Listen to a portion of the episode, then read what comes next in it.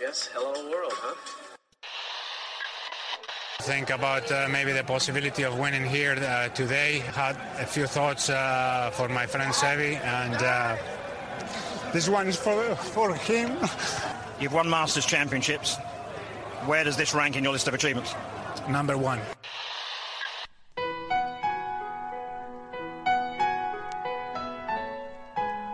Bienvenidos a Augusta National y a una nueva edición del Masters y a una nueva edición de Golf Sapiens. Este episodio es presentado por Adidas. Vayan a la página de Adidas de su país y revisen los productos que tienen. Los nuevos Spikes ZG23, la mayoría de los pros del equipo Adidas lo están usando.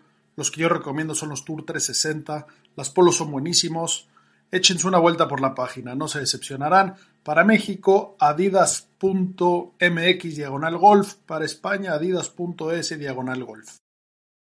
Hola amigos, bienvenidos a Golf Sapiens. El día de hoy tenemos un invitado de honor, un jugador que puso la bandera de México hace muy pocas semanas en un lugar altísimo, un jugador que, que se vienen grandes cosas, una, una carrera como amateur espectacular. José Cristóbal Islas está con nosotros. ¿Cómo estás, mi querido José Cristóbal? Muy bien, Pablo, muchísimas gracias por la invitación. Este, contento de estar acá y, nada, todavía eh, procesando un poquito lo que fue ese torneo que, que, comentas hace tres semanas, pero, pero bien, ya de regreso a prácticas normales y preparando lo que viene. Oye, bueno, ahorita, ahorita vamos a repasar un poco de todo, pero, pero bueno, me urge hablar contigo del US Amateur. Eh, ahorita estamos a ver cómo calificaste, pero, pero bueno, ¿qué, ¿qué háblame de esa experiencia? ¿Cómo fue todo? Queremos saber absolutamente todo, desde cómo llegaste, cómo entraste, y bueno, ni hablar de, de lo que jugaste por allá, ¿no? Claro, eh, pues es una semana muy especial, ¿no? Eh, tuve la oportunidad de jugar este torneo hace dos años, en 2021. Eh, llega, es, es, el primer major que juegas como amateur, así lo veo yo. Eh, es el, la, el, primer evento donde llegas y es igual, tiene igual o más preparación que muchos torneos del tour. Eh, el trato es increíble y eso te juega la cabeza un poquito porque te vas presionando con factores que no te deberías presionar porque empiezas a ver cámaras, empiezas a ver una logística mucho más grande y, pues te presiona mucho, ¿no? Y eso me pasó bastante hace dos años. Aunque fue bien, llegué a ronda de, de 32, de 16, perdón. La verdad, al final la, presión y todo me comió. Este año llegué con, un, con una mentalidad totalmente distinta. Llegué pensando que si tenía una buena semana, tenía chances de estar peleando el, torneo. Y pues una vez que acaba Stroke Play, ya es un volado. Es quién sale en un buen día contra quién sale en un mal día, quién aguanta esa presión de los primeros hoyos y quién sabe cerrar, quién sabe jugar match, quién no. Entonces, eh, llegué con mi coach, coach y caddy, Martín Hoyos, Juan Martín Hoyos, que le mando un enorme saludo y, y este hemos hecho buena mancuerna como coach y alumno y como caddy jugador. Eh, llegamos ahí, tuvimos rondas de práctica con amigos de la universidad, súper tranquilo todo. Luego las primeras dos rondas de stroke play jugué con un amigo español y, y, y otro niño de, de Australia. Eh, y son dos rondas extremadamente, o sea, la presión que sientes los segundos 18 del USAM, donde vas checando el leaderboard y un golpe estás fuera, un golpe estás dentro, un golpe estás en, en, en playoff y son 15 pelados por un lugar, ahí es donde ya te paras en el tee y dices, ok, a ver, ¿qué vamos a hacer? Y eso me pasó el segundo día. Ah, tiré dos, este, dos menos la primera ronda y eso me, me estaba por dentro por dos. Para, mis, para mi hoyo 10 de los segundos hoyos de stroke play estaba en un uno abajo y estaba empatado con 17 güeyes para un lugar. Entonces, un birdie me metía adentro, un bogey me sacaba. Así jugué los segundos nueve de los, de los últimos nueve hoyos de, de stroke play. Y lo manejé muy bien. Me encontré un verde en el 11, eh, me puse dos menos, luego le hice verde al 17, tres menos y así me quedé. Ya súper tranquilo del corte y todo, pero es, es una presión extrema, porque sabes que fallas un fairway y ese fair, miss fairway puede ser un doble y ese doble ya te sacó. O sea, ya no hay vuelta atrás. Entonces, ¿Siempre eres, eres de ver leaderboards? ¿Te gusta, te gustan los torneos ver leaderboards? Sobre todo en este, porque tienes que, o sea, si yo me paro en el T del 15, que es par 5, y estoy dos fuera, pues ya es hora de agarra el driver, pégale lo más duro que puedas y trata de ponerla cerquita, ve a hacer un águila. Em, depende del torneo, depende de la situación, veo leaderboard o no, pero generalmente no, no, no me incomoda verlo y, y, la mayoría de veces me gusta verlo. Eh, Yo pienso así, evidentemente no juego a su nivel ni, ni en sus foros, pero, pero siento que sí, sí, me, me, gusta saber dónde estoy parado. Y bueno, sí. Por otra parte, y lo más importante, no estoy acostumbrado a jugar en las condiciones de campo de las que podemos estar hablando, donde fallar un fairway puede ser un doble bogey sin problemas, ¿no? ¿Qué tal, qué tal estaba? Estaba tal cual eh, major conditions. Major conditions, o sea, el, jugamos dos campos. El US se juega eh, las rondas clasificatorias, que son los primeros dos días, se juega eh, un campo y al siguiente día otro, y matches ya se juega en el, en el campo sede. Este año fue Cherry Hills el campo sede y Colorado Golf Club fue el, el campo como secundario. Eh, los nueve hoyos que te, que te cuento son de Colorado Golf Club. Es un links, que no es links, entonces es es un espectáculo de campo. Ahí es, es socio Bryson, de hecho. Ahí eh, es un espectáculo de campo y tienes fescue, tienes fairway, tantito rough, fescue.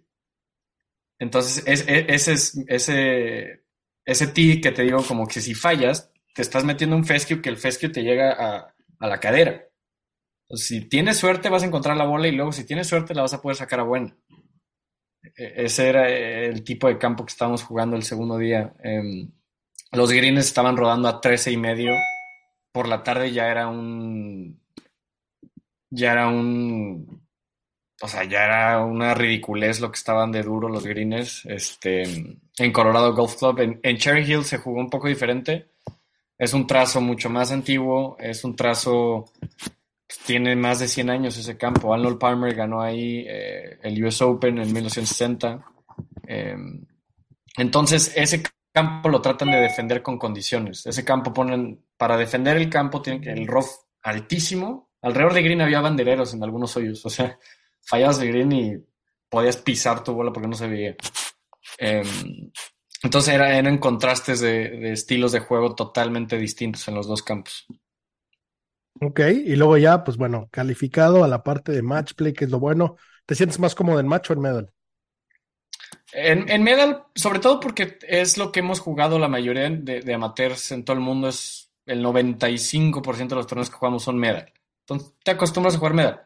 Pero jugando match, la verdad me siento muy cómodo y me gusta. Me gusta el, el, el, el factor externo que brinda el match que pues puedes tomar decisiones un poquito más basadas, este, un poquito más locas, por así decirlo. Puedes este, intentar un hero shot de vez en cuando, eh, se vuelve divertido, la verdad, a mí me, gusta bastante.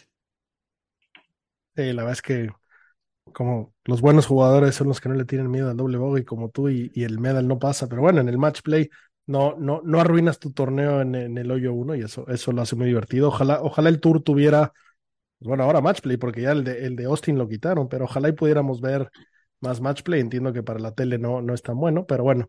Eh, ¿Calificaste y en qué momento, qué momento sabías quién era tu rival? ¿Sabías quién era o no? ¿Te preocupaba? ¿Te daba igual? Eh, sí, califiqué. No, no supe quién era mi rival hasta, ese, hasta en la noche, ya después. Este Preston Stout fue mi primer eh, rival. Sí sabía quién era. Víctima, vamos a llamarlo en este momento. ¿Mande? víctima, vamos a llamar a ese primero. La primera víctima. Eh, sí, sí, sí sabía quién era. No me preocupaba mucho. Eh, es, es, es, es, que es match play. O sea, tienes que entender bien, bien qué es match. No importa si es el número uno del mundo. O sea, de verdad. Claro que si te ponen, es diferente si te ponen a Scheffler, número del mundo, y dices, ay, güey, bueno, sí. Creo que sí te preocuparía un poquito. Pero pero no, no te preocupa porque sabes que es, es, es, es, un buen día. O sea, necesitas estar bien consciente de, de cuál es tu chamba en el campo, eh, mantenerte muy tranquilo. Entonces, pues cuando vi quién me, quién me, tocaba primero, sabía qué tipo de match iba a ser, sabía que iban a haber muchos verdes. Eh, conocía a, a, a, Preston, ya lo conocía de antes, eh, sabía más o menos su estilo de juego y salí muy confiado, la verdad, el segundo, el, primer, el primer match. Eh, de hecho, en el, en el mi hoyo 2 este, le pegué a la bandera. Eh, eh, salí muy, muy bien. A la mitad del, a la mitad del match como que se empezó a... Empecé a... Regalé un par de hoyos, 7 y 8. No, me parece que era 7 y 8, no me acuerdo muy bien. Y salimos even a los segundos 9.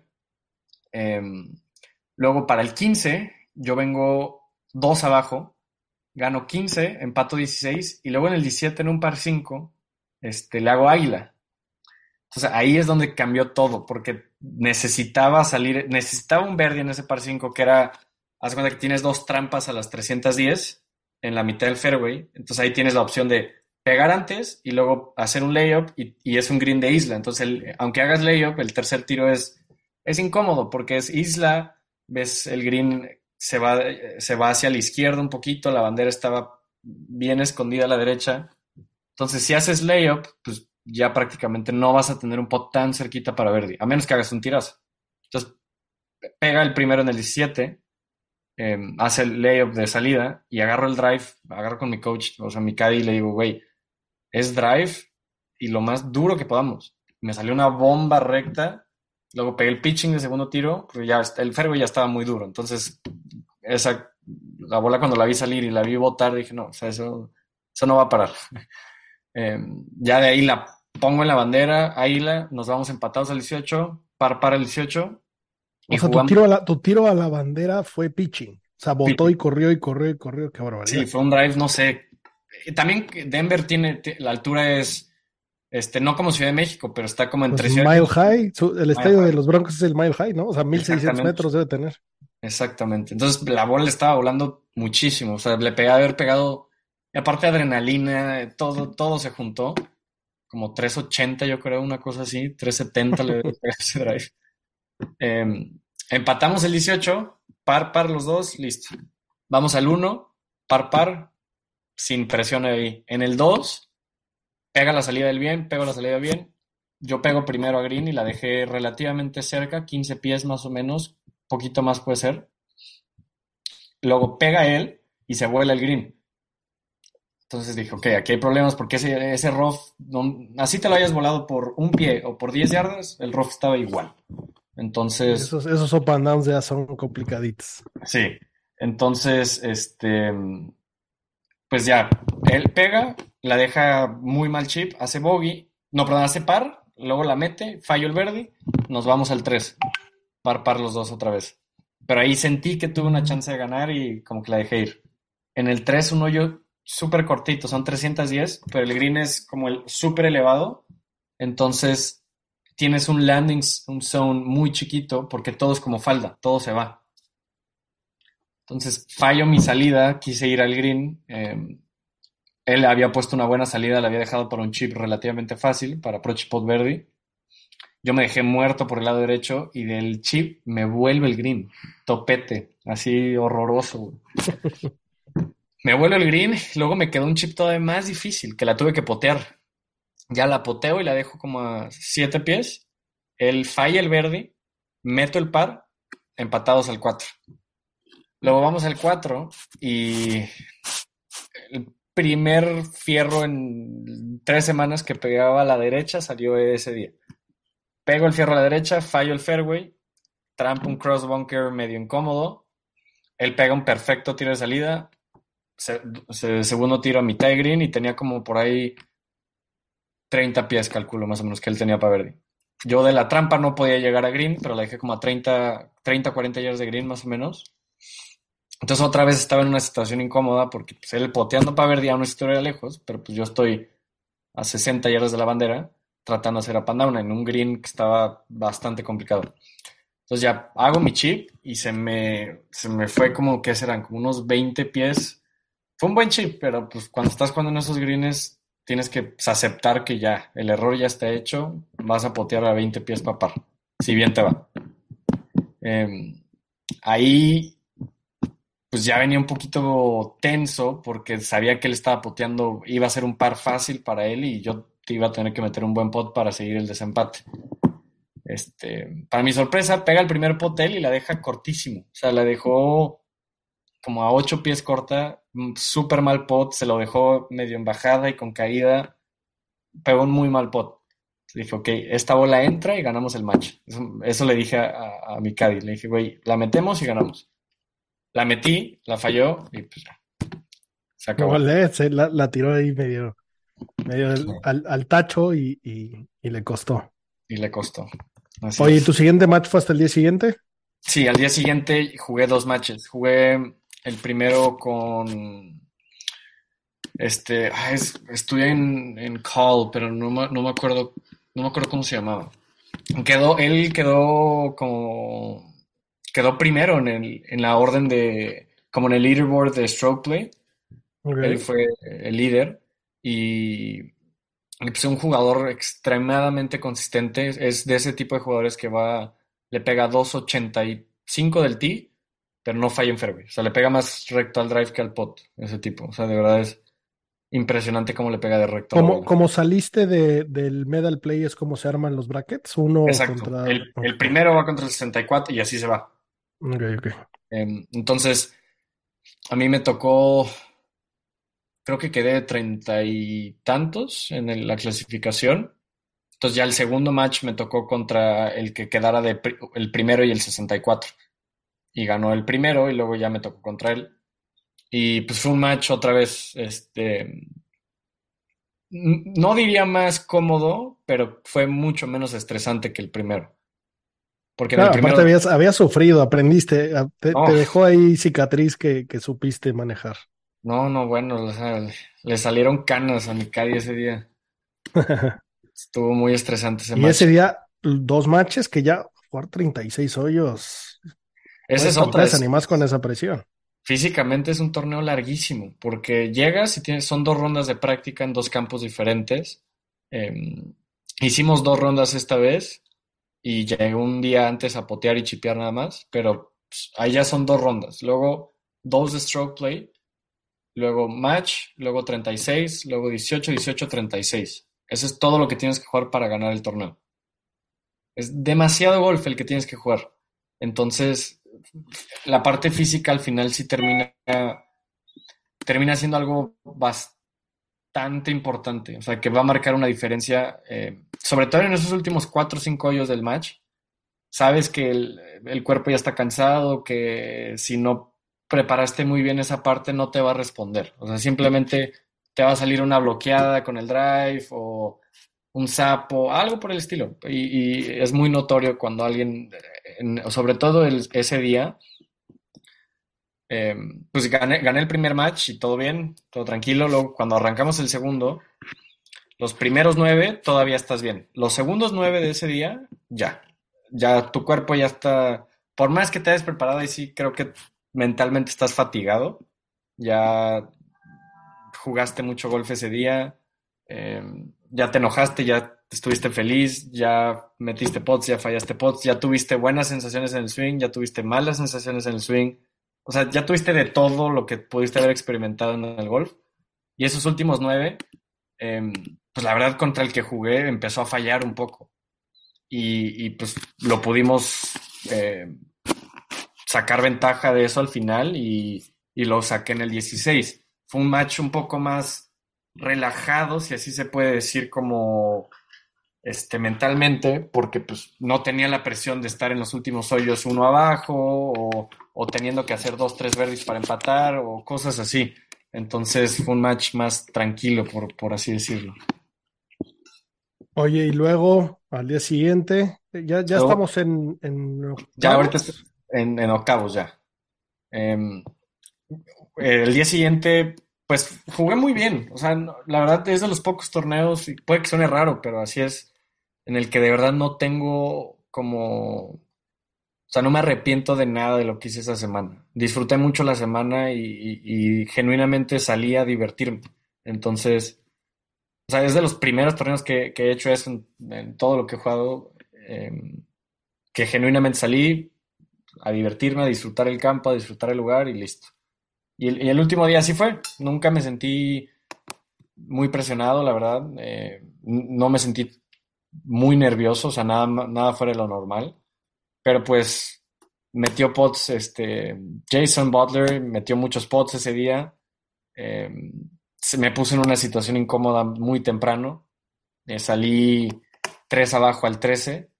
Entonces, luego hice verde al 13. Em, luego él me hace verde al 14. Yo le hago verde al, al 17 y al 16. Él también le hace verde al 16. Y pues ya, ahí, ahí se acabó el match. Entonces, cuando, eh, es como te decía hace rato, cuando alguien sale en un buen día contra alguien que no sale en un tan buen día, ya está. O sea, no, no hay mucho que hacer. Yo venía tres abajo, él creo que venía cinco o seis abajo. Entonces, pues así es el Qué, US Amas. qué, qué ¿no? nivel, qué, qué barbaridad. Qué buen torneo. La verdad es que al principio dijiste que, que bueno, que tiene su sabor de Major. Y, y bueno, hasta hace muy poco los Majors se consideraban el US y el British Am. Eh, y, Sí, y claro. fun fact, si contamos los Majors como eran hasta hace muy poco, Tiger y Jack tienen la misma cantidad de, de Majors, así que No, de acuerdo. Eh. Y, lo de Tiger, tú entras, entras a cualquier torneo del USGA. Bueno, lo- lo- los únicos dos que he entrado es eh, los dos US. Y ponen la foto de, de los past winners, ¿no? Así en, en un, en un como siempre lo van cambiando de lugar, ¿no? No, no quiero decir como la entrada de la casa club, porque este año no fue así y el pasado sí fue, entonces no sé. Pero siempre hacen un pasillo eh, con fotos alrededor y ves seis fotos seguidas de Tiger. Ves tres del US Junior y luego tres del US Am. O sea, es, es impresionante las, las- qué locura. e- e- Eso a mí, como jugador que soy amateur ahorita, no lo puedo como imaginar que un güey ganó tres US Juniors y luego tres US Ams.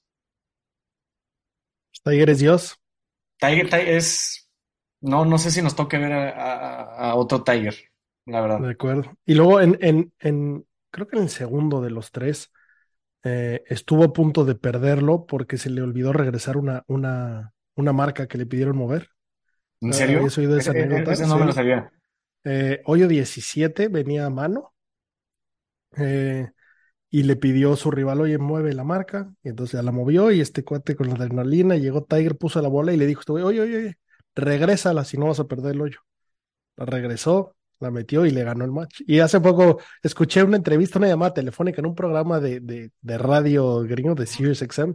Hablaban con este güey que era, era veterinario, yo creo, o sea, era golfista, pero bueno, en teoría le hubiera ganado si no, si no hubiera sido todo un caballero, que este deporte de caballero, si hubiera perdido el hoyo Tiger y hubiera perdido, no sé si era la final eh, o la semi, pero bueno, eh, da- dato curioso. Es- esa es otra. Cuando juegas match, tienes que cambiar ese switch de reglas y ah, va a haber gente que va a ser caballero, que va a ser unos caballeros, ahí va a haber otros que no. Entonces tienes que Claro, y este güey muy chingón decía, en el fondo todavía no era Tiger, ¿no? O sea, evidentemente era el rival a vencer, pero dijo, no, si voy a ganar, voy a ganar jugando. Eso pues me puede pasar a mí, ¿no? Y a partir de ahí, Tiger lo que hace es que cuando le piden marcarse, voltea su moneda. Y yo siempre hago eso. Entonces, si llevo mi bola y mi, y mi marca está al revés, sé que tengo que regresarla. Supongo que lo aprendió desde ese día. Eh, me gusta Sí, eso, pero Buena bueno. lección. Sí, Buena sí. lección. Oye, algo que hayas visto en plan nivel de jugadores que hubieras dicho, me impresionó mucho ver a este jugador, este, aquí como, como, como bien sabes, nos gusta la apuesta y el fantasy y necesitamos gallos jóvenes como, como el joven Aber, que lo estuve jalando esta temporada. Eh, ¿viste jugadores que, que dices, este hombre la va a hacer, este no la va a hacer? ¿Qué, qué Pues, es lo que más te? Pero te vas dando una idea de quiénes, quiénes, quiénes van a estar en el tour, ¿no? Eh, como tal impresionado, no. La verdad, eh, pues tuve la oportunidad de jugar dos años en, en- en el PGA de Vidanta en, en México. Y ahí sí te puedo decir que ahí sí me, fue el- de, las, de las primeras veces que de verdad me, o sea, me, como que te, te congelas en el range.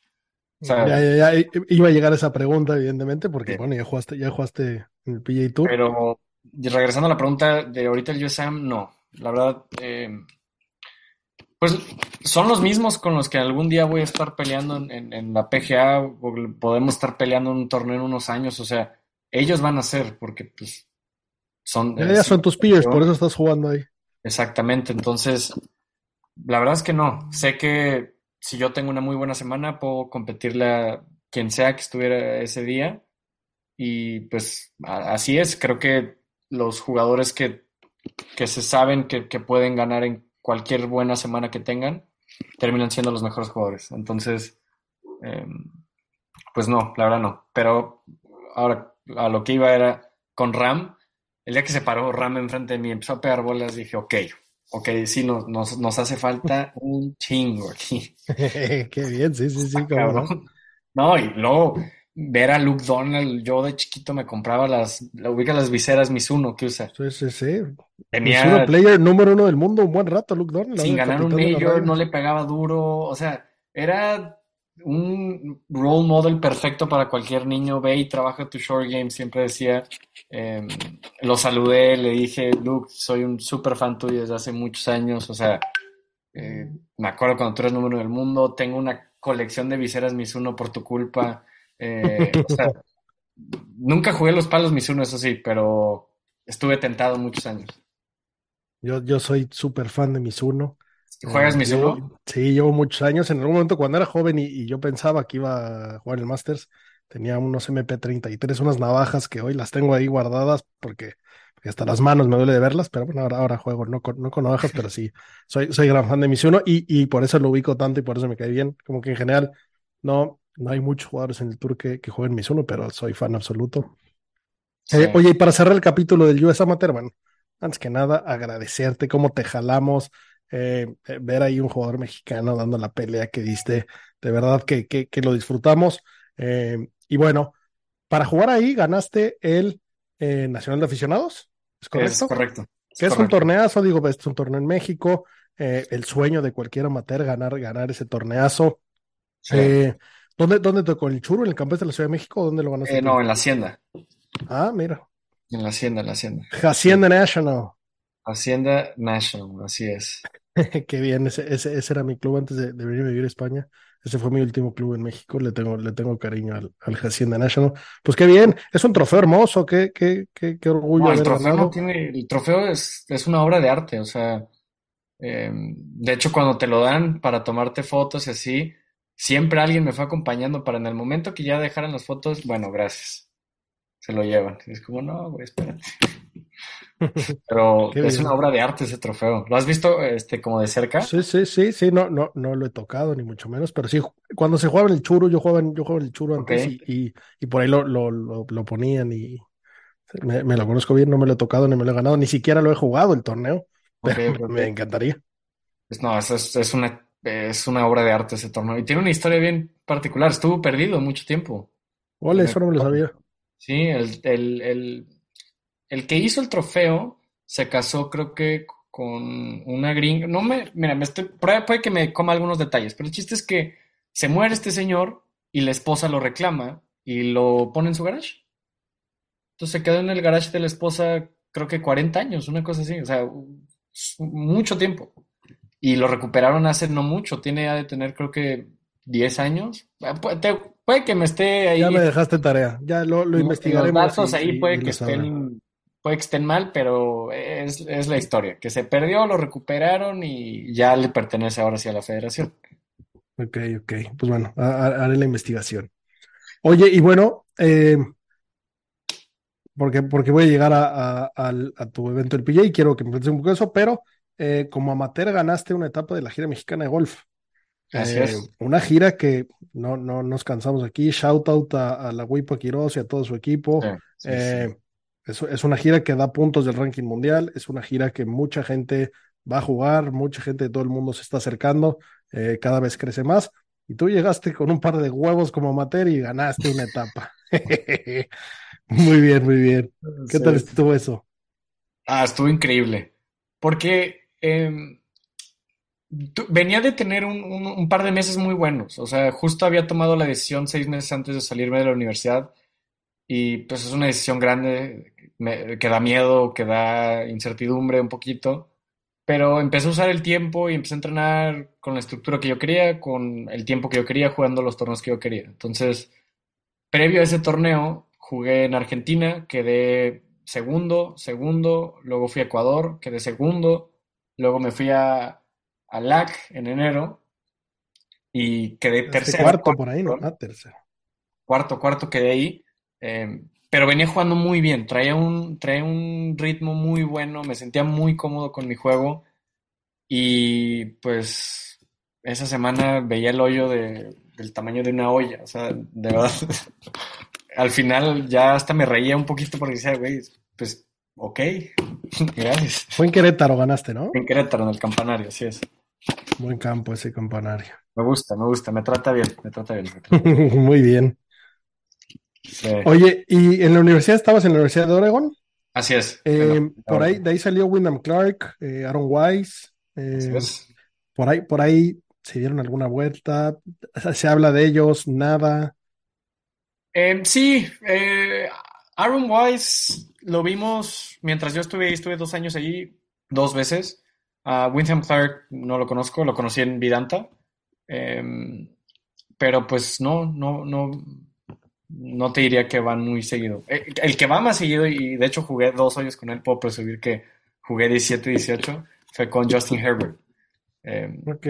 Justin Herbert salió de la de, University of Oregon y él es de ahí. O sea, su familia. Acaba de, firmar, no sé si es el coreback más pagado o algo así. Es el coreback más pagado este año. está con los Chargers. Y eh, pues, es, bueno jugando golf, es 4 de handicap. O sea, no, no es un. O sea, eh, juega, pues.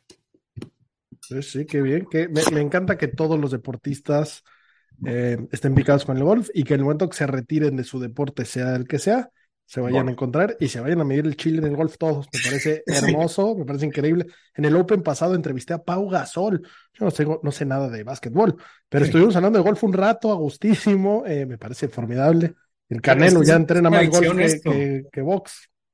Es, una adicción. Siempre le digo a amigos de que Mira, si entras y te va a jugar y te gusta, nada más ten en mente que en unos cinco años vas a tener tres equipos que ya compraste, uno ya no lo vas a usar, em, vas a querer ir a jugar este campo, este campo y este campo, y luego vas a querer ir acá y allá, y todo te... Está bien, pero lo vas a poder hacer hasta los 100 años, entonces no hay pedo.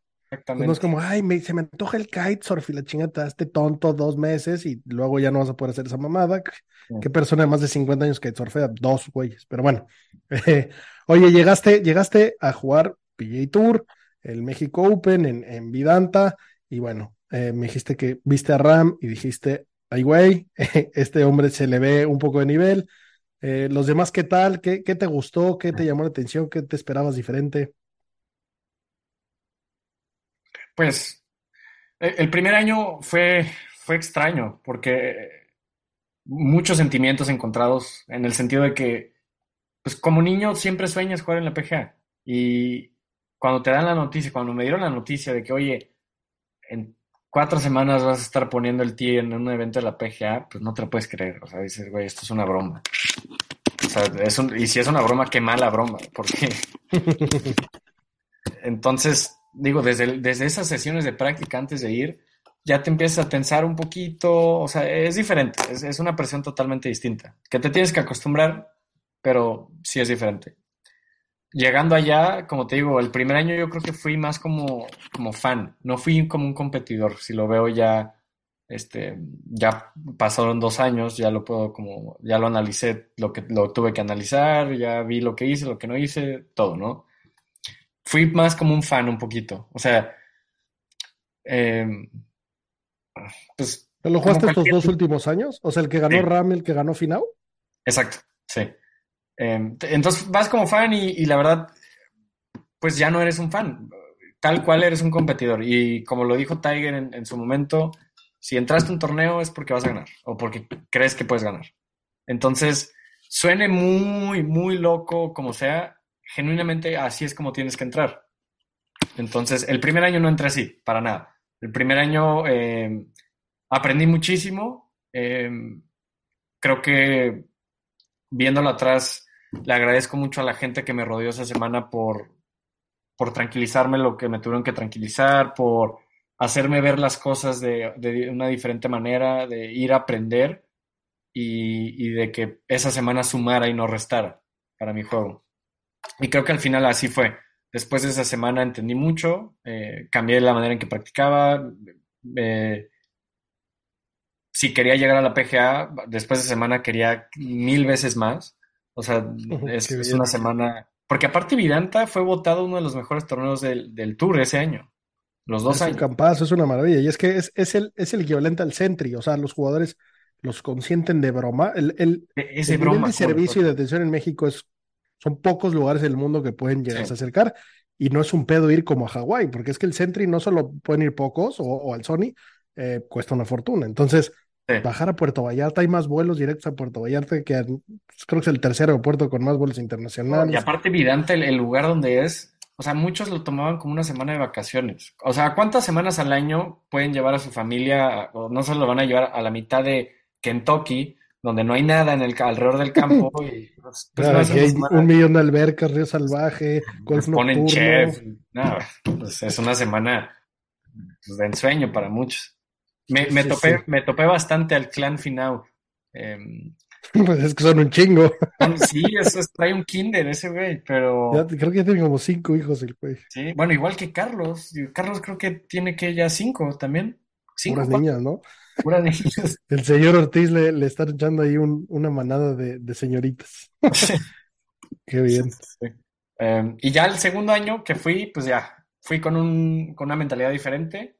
Eh, un poquito más como competidor, un poquito más sabiendo que podíamos hacer este, buenas cosas esa semana. Desafortunadamente no salieron, pero creo que después de, sobre todo el segundo año, cambié 180 grados la manera en que practicaba mi equipo de trabajo, lo formalicé mucho más, este, más bien formalicé mi equipo de trabajo y estructuré más como que todo lo que envuelve ser un, golfista profesional. E, y creo que pues empecé a ver resultados muy prontos después de, que empecé a hacer eso. ¿Qué significa que cambiaste tu manera de practicar? O sea, te enfocaste mucho más en, en, tus, tus stats, en las partes donde tienes debilidades, o viste maneras en cómo ellos hacen ciertos entrenamientos, drills y empezaste a, seguir su manera? ¿O qué significa esto? Eso significa que más que nada es como tratar de optimizar el tiempo que estás en la práctica. A lo que me refiero es llegar con un propósito claro a la práctica todos los días. O sea, no llegar y pegar bolas de que... Ah, yo creo que mucha hasta gente... que te sangren las manos, ¿no? hasta que le pegues mal. O sea, literalmente hay mucha gente que le está pegando bien, le está pegando bien, le está pegando bien, le está pegando bien y no se va del range hasta que le pega mal. Y dices, güey, ¿cómo? Le estás pegando bien, te sientes bien, vete a jugar. Ve y tira 60. O sea, si le estás dando bien, ve y juega. Si le estás dando mal, un par de videos y ya. O síguele pegando un ratito, fundamentos, checa tu grip, tu postura y listo. Y eso es más que nada lo que empecé a hacer. empecé a tener propósitos más claros en la práctica. Eh, empecé, de hecho, a pegar mucho menos bolas. Hoy pego, te puedo decir que hasta la mitad de lo que pegaba antes. Antes pegaba una cantidad exagerada de bolas que probablemente era necesario para el momento donde estaba, pero no era sostenible. O sea, si seguía pegando tantas bolas, no iba a poder jugar tantos torneos al año porque pues, físicamente no iba a poder. Entonces ahora en lugar de llegar al range y pegar 300, pego 100, pero las 100 van con un propósito. Entonces ya te pares y dices, hoy vamos a trabajar, vamos a trabajar las banderas atrás a la derecha en los greens que me ha costado y, ya ahí revisas tu estadística, ¿no? Dices, de 150 a 180, tengo un promedio de, proximidad al hoyo de, vamos a decir, 30 pies. Y me di cuenta que si la bandera está atrás a la derecha, mi promedio es de 40. Entonces, ¿qué tengo que practicar? Pues un fadecito probablemente bajo. Ok, hoy vamos a pegar 70 fades bajos de entre 150 a 180. Pues ya aprendes el trackman, pa, pa, pa, te vas. Y listo. Entonces ya llegaste, cumpliste tu propósito, cumpliste tu meta y listo. O sea, no, estás desperdiciando swings ni tiempo en el range. Eso fue el más que Qué diferente golf y qué diferente preparación, qué diferentes generaciones prendes el trackman. Eh, hace muy poco eso no se podía y a la fecha es complicado porque cuesta una fortuna. El chingado aparato cuesta como 25 mil dólares, ¿no? No, es, es, eh, es, es, una fortuna. Yo ahorita, de hecho, tengo el de mi coach. Lo pidió a, eh, acá a San Antonio porque no, no lo mandan directo a México, el trackman. le dije, güey, pues tú pídelo, pero va a pasar a aduana esa madre. Esa madre se va a quedar aquí se va a retener una semana. Y, si quieres venir por él, con mucho gusto. Me parece perfecto. Este, sí, todavía, yo todavía no tengo mi trackman, pero pues aquí es la fortuna, una de las grandes cosas de, estar acá es que hay muchos muy buenos jugadores. O sea, Cameron Beckman, eh, juego muy seguido con él.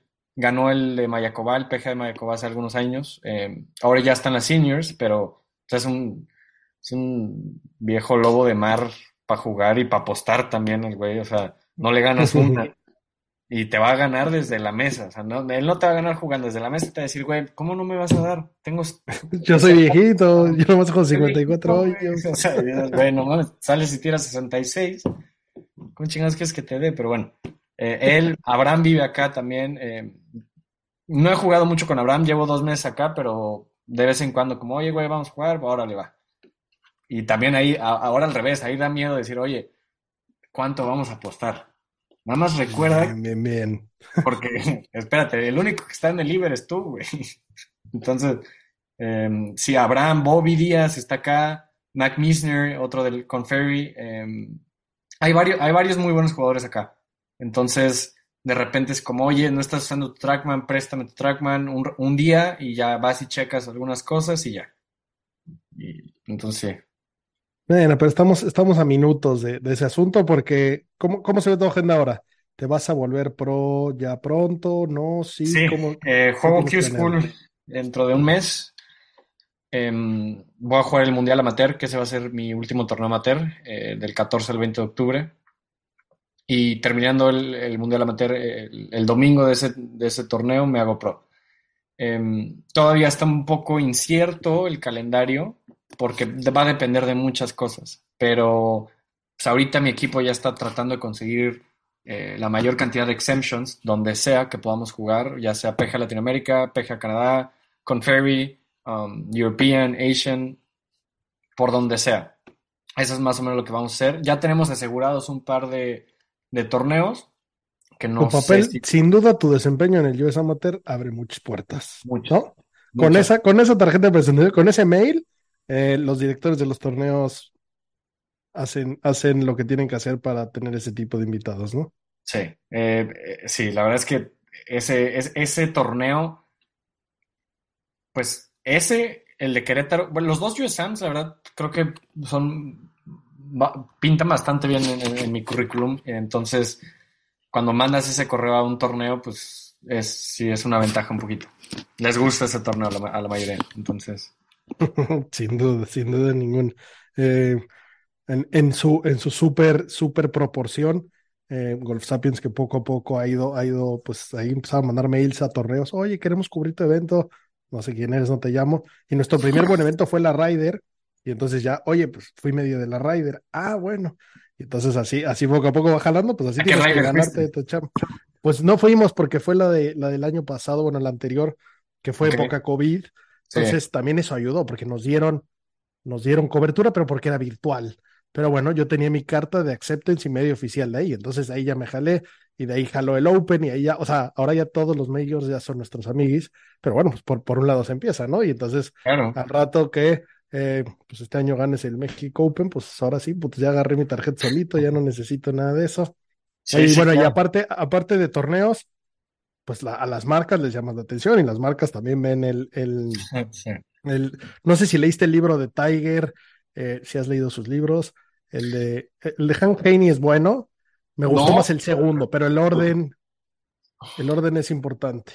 Mira, justo aquí. The 97 Ok. Masters. ¿Lo- lo- lo- ¿Ya lo leíste este? Ese no, fíjate. ¿Me lo recomiendas Es- o qué? Fuera de golf, la historia que cuenta aquí este güey, de verdad, cuenta unas cosas de ese torneo que, que si tú ahorita me lo hubieras contado, yo te diría es mentira. O sea, no te Ok. creo. Órale, órale, ya, ya me dejaste ¿Quieres tarea. que te dé un, un pequeño, un pequeño avance? Te lo doy. Eh, Estamos hablando, para los que no lo están viendo en video, estamos hablando de un libro de Tiger que se llama El Masters del 97, su primer major, es. su primer Masters, donde dijo, ya llegué, culeros. bueno, lo, amenaz- lo amenazan de muerte. Nada, nada más voy a decir eso. Ok, ok, ya. O sea, para que veas que tanto desmadre generaba este güey, tenía una, o sea, se hizo un desmadre en ese 97. Está muy bueno el libro, te lo recomiendo muchísimo. Ya, Como aficionado duda. del golf, dices, agradeces que alguien haya hecho este libro para entender un poquito más atrás de la mente de este fenómeno. Pues bueno, el, el que yo te hablo, eh, que por ahí lo tenemos en la página de Golf Sapiens, tenemos una zona de recomendaciones, ahí está. Y bueno, es, es, es uno un poco más reciente, la portada de su cara, y, habla mucho más de su carrera amateur, eh, que, que, que ok, ha vivido menos. Zoom. Y bueno, habla, habla de Earl Woods ¿Cómo y se habla llama? de, creo que se llama Tiger Woods My Story. A ver. No me hagas caso. Te metes a anotar eh, recomendaciones, ahí tenemos series, películas, cosas que, cosas que nos gustan. Y bueno, en ese libro, pues habla evidentemente de, de los USAMs y de, y de cómo de repente Earl Woods empezó a eh, ser scout para Nike eh, y le daban una lana por buscar nada. Lo único que era, garantízame que tu hijo va a tener la palomita cuando podamos darle una lana, ¿no? Sí, y, claro. y Tiger no tenía nada, pero bueno, era, era un poco como, como las marcas empiezan a acercar y empiezan a querer eh, patrocinar, ¿no? Y también estamos hablando de, de unas épocas diferentes y, y, hoy, si es que ya eh, hay, que sé que es el caso, hay, hay marcas detrás de ti, pues es gracias a, a- Dios que, que puso al mundo en el mapa y ahí las bolsas son más grandes. Hace rato dijiste, si vas a jugar un torneo que sea por ganar, estoy totalmente de acuerdo, pero bueno, hay gente como Kevin Kisner que juega en el PGA Tour y que hay torneos como el Farmers que se juega en Torrey Pines y le pega tan corto que dices, imposible para mí ganar ese torneo. Pero Claro. le dan un chingo de lana al lugar número 20 y entonces por eso los juego. Sí, eso es un poquito, o sea, es maximizar tu juego y entender tu juego, o sea, por algo. Eso cual, es y en el fondo ya, o sea, porque por un lado me queda claro que quieres hacer historia, todos, ¿no? Eh, en lo que sea, en lo que sea quieres ser el más chingón, si quieres ser cura, quieres ser papa, si quieres ser, bueno, así pensamos la gente competitiva, igual no es el caso de todos, pero por el otro lado ya es tu chamba y, y necesitas pagar tu renta y eventualmente una familia y entonces, pues sí, por un lado quiero ganar y por otro lado, chance ahorita suena tu teléfono y es Greg Norman, te dice, ¿cómo no? Necesitamos Sí, mira, vamos a separar el equipo español y el equipo mexicano y nos falta un mexicano. ¿Hay chances de que juegues en Live o quieres PJ Tour a huevo? No, yo estoy muy abierto a todo. no. Sí, o sea, esa hay que pregunta- hablar con todos, hay que hablar, hay que ver el menú, Sí. no, no, no necesariamente pedir. Los jugadores que conozco, el 99%, que, o más bien, el 100% de los que te dicen, no, no, no, yo jugaría, nunca me iría a Live. A ver, güey, si te ponen un contrato enfrente de ti, por las cantidades que están dando ese contrato, quiero ver que le digas que no. O sea, es fácil decirle que no sin el contrato aquí enfrente, ¿no? Pero- cual. a ver, a ver qué pasa ahora, ahora que son amiguis, ¿no? Pero sí, hay una cantidad de gente que, que dijo que no a unos números que te cagas, que hoy se está zurrando en las muelas, y yo no entiendo cómo Monahan sigue ahí, yo no entiendo cómo no le dan a, palazos tirados. Está muy raro, hay muchas cosas que no sabemos, Claro. ya iremos sabiendo poco a poco, pero bueno, gente más, le está haciendo pregunté a Abraham, oye, ¿qué, o sea, ¿qué show con el Live, no? De que, ¿qué crees que vaya a pasar? Ni idea. Y de ahí nadie lo sacó, ni Bobby, nadie lo sacó, no, ni idea. Es como, bueno, está bien. Pues sí, de verdad. Oye, pero bueno, volviendo a ese asunto, eh, pues ya tienes a Jerry Maguire gritando Show me the money, trabajando por ti. Eh, aparte de, de Golf Sapiens, que ya tiene apartado tu lugar en la camiseta como, como, como si fuera el Real Madrid, en la panza, los demás espacios que, que... Emirates. Mira, si, si, si hay, hay marcas, es curioso, eh, si te fijas, los jugadores juegan con Nike, no les permiten tener ninguna otra marca. Mm. Eh, eso, eso es interesante, es algo que hay que pensar. Sé que, sé que hoy eres Adidas como, como Golf Sapiens, pero bueno, no sé si, si el día de mañana siga así. Eh, mucho éxito con eso, yo creo que es una parte divertida que, que espero que no te distraiga, pero eh, pues si no, No, es parte del asunto, ¿no?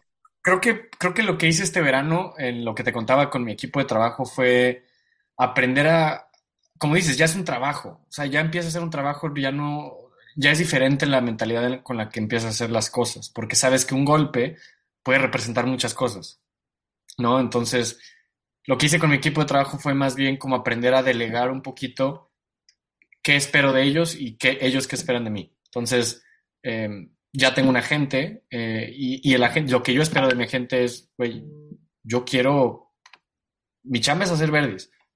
Tú, tú ve y haz todo ese desmadre, güey. A mí, o sea, si llega Triciclos Apache y me dice, güey, te vamos a dar tanto, pues órale, güey, yo, yo nada más quiero hacer verde. Está chingón Está su logo, ¿eh? Estaría de huevos. Eh, bueno, sí, sí.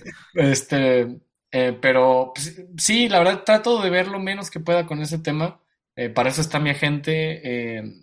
también mis papás, la verdad, mi papá y mi mamá han hecho, les agradezco muchísimo todo lo que han hecho por mí. O sea, más que fuera del golf, el decir, oye, ma, a ver, estoy en la mitad de un torneo, me invitaron ya la siguiente semana, échame la mano con ver que sí la reservación del, del hotel, que vas a rentar un coche o no, dónde vas a aterrizar, eh, todo ese tipo de cosas que al final, mientras estás en un torneo, pues te quitan un- energía, te quitan atención y son cosas que no deberías estar haciendo en ese momento, ¿no?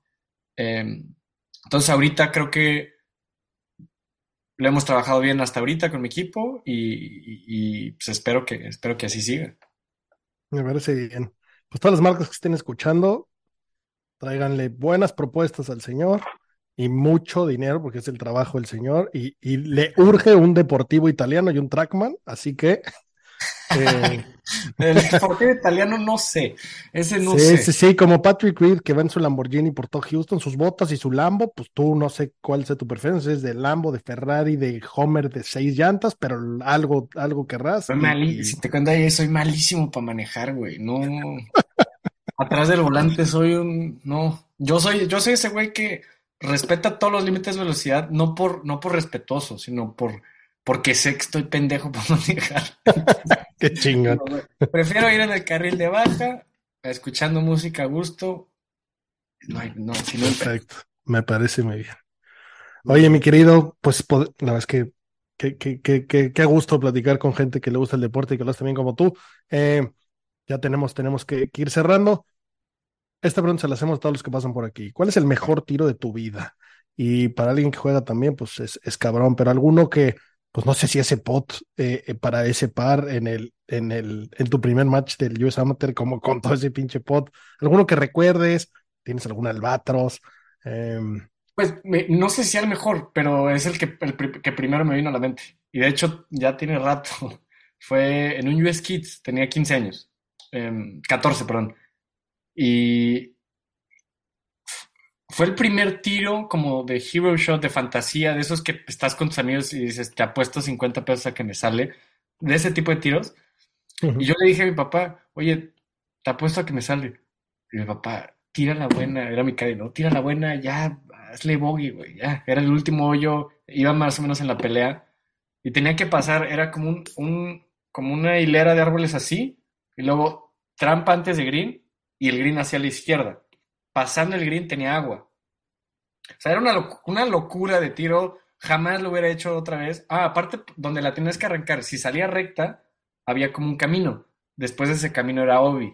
Entonces, era, era un volado. Entonces, me paré ahí y le dije, ¿cuánto que si me sale? "Ah, pues bueno, ya es lo que quieras, creo que me dijo una cosa así. Le pego y sale el draw perfecto, bota en el lead de la trampa y la dejo a seis pies. Y digo, yo de chiquito dije, no, güey, soy Superman. O sea que aquí ahora empiezan a Yo salir. creo que ya me hago pro de una vez. Sí, no, no, no. Fue, fue de esos primeros tiros que dije, ok, em, sí, sí me gusta este show. Qué bien. Sí. Oye, campo favorito. Oakmont. Ok. Es, eh, si, algún- si tienes la oportunidad de jugar Oakmont, se lo iba a, a- a todo el mundo. Ese campo es, es otro golf, güey. O sea, los conceptos que tengas relacionados a un campo de golf cambian 180 grados cuando juegas Ahí tiene, tiene un par de greens cuadrados, ¿no? Cuadrados, rectan- triangulares. O sea, en el, en el green del hoyo 2, eh, comí, eh, tuvi- comimos lunch con el superintendente del campo y pues ha trabajado ahí muchos años. O sea, le ha tocado ya dos US Opens a él. Ahí, ahí ganó Dustin Johnson y Ángel Cabrera, ¿no? Son los que Ángel recuerdo. Cabrera, el pato ganó y con más 5 ganó el pato. Wow. Y luego Dustin con menos 7 y el superintendente me dijo, güey, que los de la tele le dijeron, no queremos el campo seco. Dijo, bueno, ni modo, ya le tuvieron que echar agua y por eso salió el menos 7. Pero el- es, una, es una locura ese campo. Ese campo, según el superintendente, y que le creo, si el US Open le avisara dos semanas antes que por alguna situación ahí tienen que jugar US Open, están listos, con dos semanas de anticipación. Ole, wow. O sea, te me imaginas la... Ese es el- lo, cómodo que está con su trabajo, el- ese señor. Sí, sí, es Qué una locura. Oye, hermano, pues muchísimas gracias por tu tiempo. Eh, No, te deseamos mucho gracias. éxito. Sabes, sabes que somos tus fans y te estaremos siguiendo muy de cerca. Juegues el tour que juegues y esperamos que muy pronto sea el PGA Tour y que juegues a Augusta, que te vistas de verde. Sería un verdadero placer verte eh, cumplir ese sueño que como todo golfista ha pasado por tu mente sin duda ninguna. Sin duda. Pues muchísimas gracias.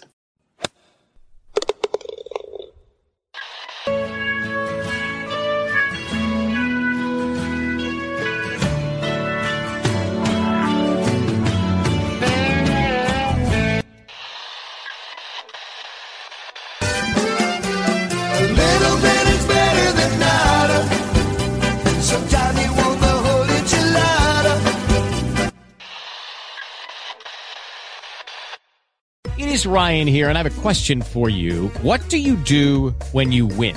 Like, are you a fist pumper? A woohooer, a hand clapper, a high fiver. I kind of like the high five, but if you want to hone in on those winning moves, check out Chumba Casino. At ChumbaCasino.com, choose from hundreds of social casino style games for your chance to redeem serious cash prizes. There are new game releases weekly, plus free daily bonuses. So don't wait. Start having the most fun ever at ChumbaCasino.com. No purchase necessary. VGW. Void were prohibited by law. See terms and conditions. 18 plus.